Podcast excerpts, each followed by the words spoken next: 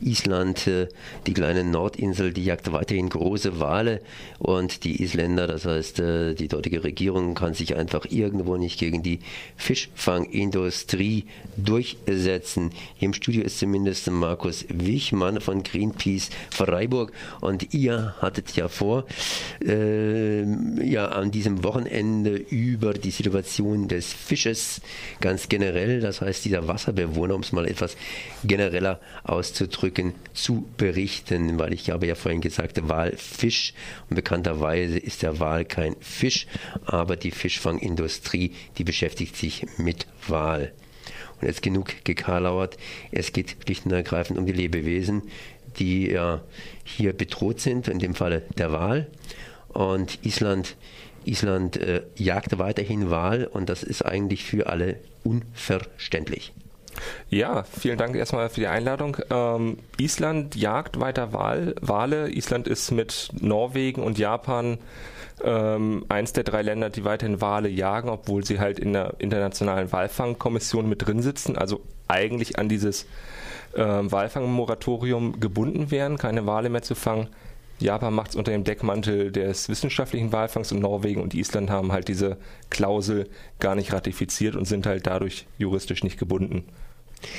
Wale jagen. Wale wurden ja schon immer gejagt, aber Wale wurden auch schon immer verzehrt. Und das, der Verzehr von Walfleisch, äh, das scheint gar nicht mal so hoch zu sein.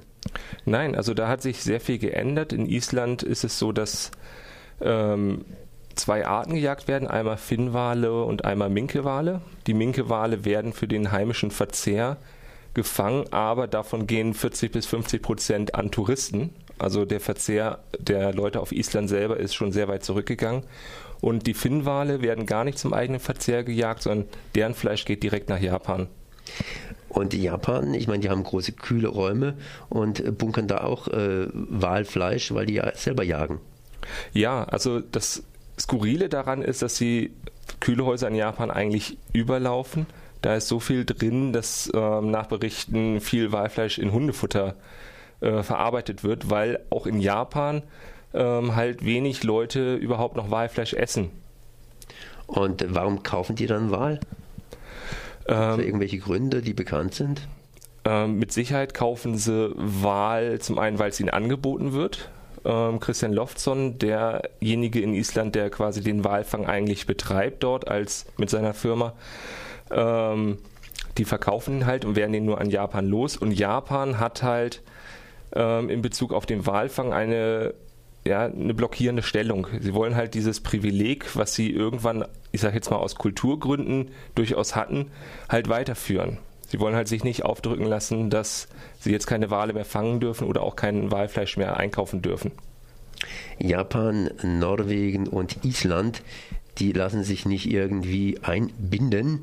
Wir haben hier die Europäische Union, wir sitzen hier nicht an der Nordsee, wir sitzen hier ja praktisch in, ja, in der Rheinebene neben, neben dem Schwarzwald oder ja so am Fuße des Schwarzwaldes. Was haben wir mit der ganzen Sache zu schaffen? Wir essen ja schließlich auch kein Wal. Also das Ding ist, dass äh, Edeka, Tengelmann und ein paar äh, Läden mehr deutsche Seeprodukte beziehen. Deutsche See bezieht sehr viel von dem isländischen Wal, äh, oder nicht Walfischer, sondern von dem isländischen Fischunternehmen Habig Wendy. Und Habig Wendy ist halt zum einen ähm, finanziell, dadurch, dass Christian Olafsson mit seiner Walfangfirma da drin sitzt, finanziell und auch anteilseignerisch ähm, sehr stark mit dem Walfang verbunden. Christian Olafsson ist halt zusätzlich auch noch ähm, Aufsichts, äh, im Aufsichtsrat und lenkt diesen Fisch, dieses Fischunternehmen Habe Gwendy halt auch sehr stark. Das heißt, äh, da gibt es personelle, finanzielle und so weiter Verknüpfungen. Wenn wir also einen normalen Fisch essen, dann äh, tun wir das unter Umständen eben von einem Fischkutter aus, der mal Wale gejagt hat, wenn die sich hin und her irgendwelche Kutter ausleihen würden oder sonstige Sachen machen. Also Fischkutter ja, leihen sie sich nicht gegenüber aus, aber beispielsweise die ähm, Werkhallen von Harvey Gwendy, wo der Fisch gelagert wird und dann auch äh, vertrieben wird, die werden beispielsweise der Fischfangfirma äh, der Walfangfirma von Christian Olafsson zur Verfügung gestellt, um dort die Wale zu zerteilen und zu äh, abzufertigen. Das heißt, dort wird dieses Geschäft in ein und derselben Werkhalle betrieben. Nun, für Island hat der Fischfang eine ganz, ganz große Bedeutung. Island hat sich ja, nachdem sie praktisch staatspleite geworden sind, ja auch ganz stark versucht, hier eben separat zu halten, sprich, sie zahlen nichts. Äh, Island äh, hatte eine Wahl, hat sich nach dieser Wahl eben auch gegen die Europäische Union äh, stark gemacht. Äh, die Europäische Union hat ja auch Interesse an den Fischgründen in Island. Und es gibt ja nicht nur den Wal, der bedroht ist, sondern auch unsere generelle Fisch, äh, ja, äh, die, die, die richtigen Fische, nicht nur der Walfisch, mhm. sondern die richtigen Fische, die sind ja auch bedroht. Ähm, inwiefern äh, kämpft da Island äh, irgendwie, sagen wir mal, doch auf der richtigen Seite, dass sie sagen, wir sind traditionelle Fischfänger und wir wollen unser Zeug selber machen und wollen die anderen eigentlich mitmischen lassen? Oder inwiefern kann man sagen, also wir Europäer sollten doch ein bisschen darauf achten, dass jetzt zum Beispiel Island sich ordentlich benimmt? Was ordentlich heißt, ist eine andere Frage. Und inwiefern benehmen sich eigentlich die Europäer ordentlich? Ich meine, wenn wir keine Wale fangen, dann haben wir doch immerhin ganz, ganz große Trawler, die alles wegfangen. Und äh, der Walfisch frisst ja unter anderem auch Fisch. Zumindest einige Walfische fressen Fische. Mhm. Ähm, also zum einen, Island, wie du schon gesagt hast, hat sich dagegen entschieden, in die EU einzutreten, hat äh, das Verfahren zurückgezogen. Was wahrscheinlich darauf zurückzuführen ist, dass einfach 75 Prozent der Wirtschaftsleistung auf den Fischfang zurückzuführen sind. Und die EU wollte natürlich in diesen großen Bereich, in die Fischgründe mit reinstoßen. Das wollte Island natürlich nicht und äh, sich da die Sachen quasi noch ähm, herunterrechnen lassen, beziehungsweise Fischgründe abgeben müssen. Das Ding ist, ähm, dass es ganz groß geworden ist in den letzten Jahren, weil beispielsweise aufgrund der äh, Klimaerwärmung die Meere auch durchaus wärmer werden und beispielsweise viele Makrelenschwärme aus Nord- und Ostsee gen Norden wandern, weil es dort halt noch kühler ist. Und da ist es so, dass vor einigen Jahren äh, große Makrelenschwärme vor Island aufgetaucht sind und Island halt diese Makrelenschwärme dann auch mit abgefischt hat, woran eigentlich die EU und, äh, und deren Länder auch sehr große, ähm, ja, sehr große Anteile haben wollten. Und da gab es dann ähm, ja, Verhandlungen, wo die EU dann gesagt hat, wir hätten doch gerne bitte 90 Prozent äh, der Fangquote auf die Makrele. Ähm, und da hat Island natürlich gesagt, wenn die bei uns sind und es sind unsere Fanggründe, ähm, wir möchten da bitte auch ein großes Stück vom Kuchen haben. Und deswegen ist das halt so ein großes Ding zwischen EU und Island. Kann es sein, dass die Isländer sich bei der Walfanggeschichte deshalb sperren, weil sie eben keinem einen ja, Zehn, einen kleinen Zehn in, ihren, in ihrem Bereich drin haben äh, wollen? Oder ist es was total Separates, wo man auch sagen kann, die pochten ganz einfach hier auf Kultur oder irgendwelche Traditionalismen? Also der Walfang wird eigentlich nur noch von ganz wenigen Leuten betrieben. Speziell eigentlich nur von dieser Person Christian Olafsson wird er in Island halt weitergeführt. Ähm, die Tourismusbranche, politische Vertreter und Bevölkerung stehen da eigentlich gar nicht mehr so viel hinter. Also die Tourismusbranche weiß beispielsweise, dass der isländische Walfang ein sehr großes äh, Manko ist für den Tourismus in Island. Ähm, und das wird halt wirklich nur noch von dieser Firma von Christian Olafsson betrieben. Da steht eigentlich sonst niemand wirklich hinter. Du selber hast nämlich an jetzt nicht die genaueren Kenntnisse darüber, wie es jetzt intern aussieht, weil es wird natürlich dann politisch ganz, ganz brisant, beziehungsweise müssen wir wirklich ganz intern reingehen. Und ich werde mir mal vielleicht einen Isländer schnappen, der mir das versucht zu erläutern.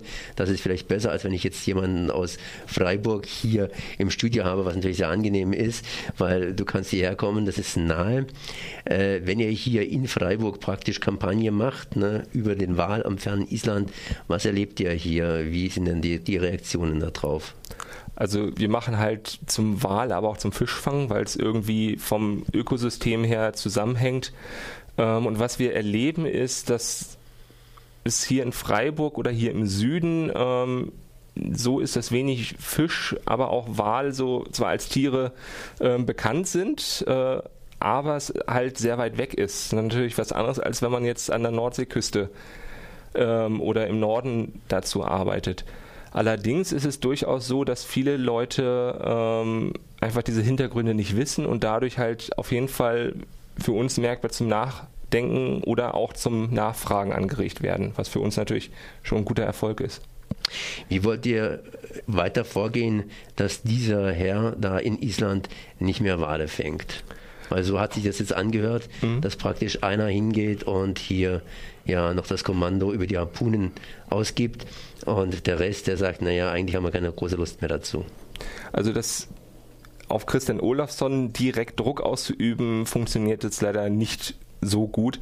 Deswegen haben wir uns halt Deutsche See als den größten Abnehmer von Harvey Grandy ähm, herausgenommen. Deutsche See hat vor vier Jahren ähm, den ähm, äh, Nachhaltigkeits Nachhaltigkeitspreis bekommen, weigert sich aber weiterhin halt aus Geschäftsbeziehungen mit Harvey Grandy auszusteigen oder vor allen Dingen dort Druck aufzubauen, weil Harvey Grandy kann natürlich auch auf seinen ähm, oder auf einen der ähm, Aufsichtsräte, Christian Olafsson, durchaus Druck ausüben ähm, um dort halt zu arbeiten.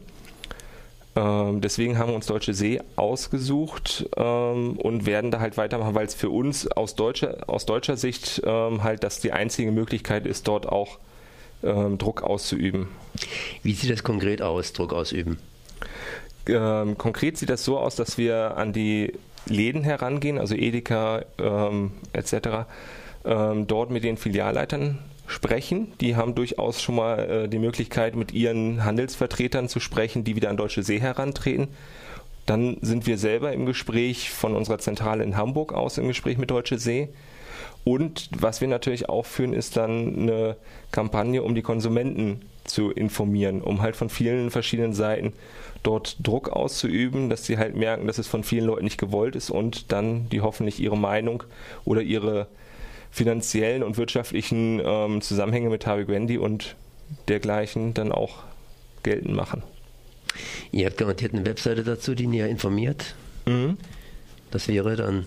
Das ist zum einen auf unserer Webseite greenpeace-freiburg.de oder auf greenpeace.de ähm, und dann unter Wahl, äh, Meere, Walfang, da ist auch ganz viel dazu. Und da sind auch nochmal ganz viele Verwirrungen zwischen den Firmen, wer jetzt da drin sitzt aus dem ganzen Walfang-Clan etc. Markus, ich danke dir mal, dass du hier gewesen bist und bis zum nächsten Mal. Merci. Danke auch. Tschüss.